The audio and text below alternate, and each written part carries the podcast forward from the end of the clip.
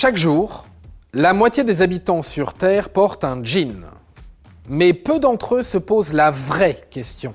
La vraie question, c'est la petite poche qui se trouve dans la grosse poche de droite. Elle sert à quoi?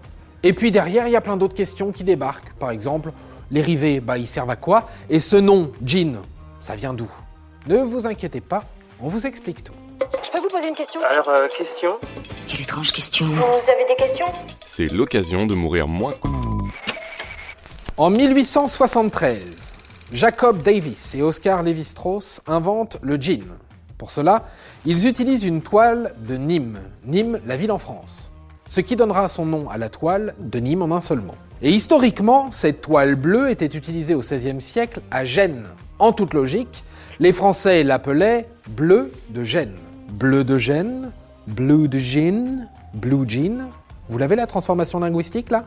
Donc, le jean est rapidement breveté le 20 mai 1873 pour être exact, puis il est démocratisé comme habit de travail pour les cow-boys et les ouvriers de chantier. Il est ensuite popularisé par les stars américaines. J'avais pas remarqué. Du blue jean. Elvis, avec son complet jean, chemise, pantalon.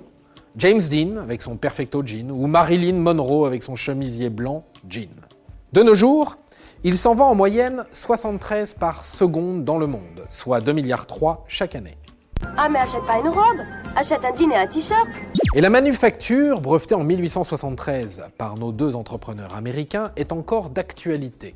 De la toile de Nîmes bleue, des coutures orangées surpiquées, une étiquette de cuir au-dessus de la fesse, des petits rivets au coin des poches et cinq poches.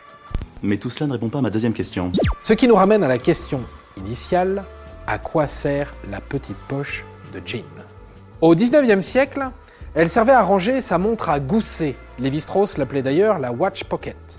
Elle avait comme fonction de protéger le precious de son propriétaire. C'est donc l'explication originelle. Mais depuis le début du 20e, la montre se porte au poignet. Cette petite poche sert donc de poche à briquet. Notamment car elle est parfaitement adaptée aux hippos.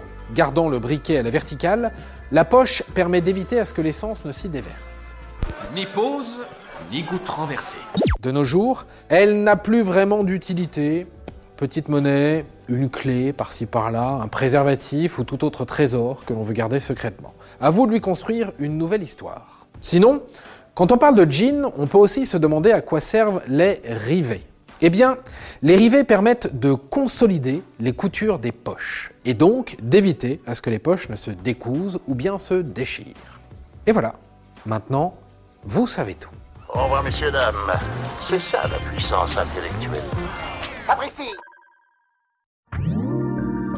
Si tu as aimé ce podcast, c'est le moment de t'abonner, de laisser une note ou un gentil commentaire. Et si tu as fait tout ça, eh bien merci, car ça nous aide beaucoup.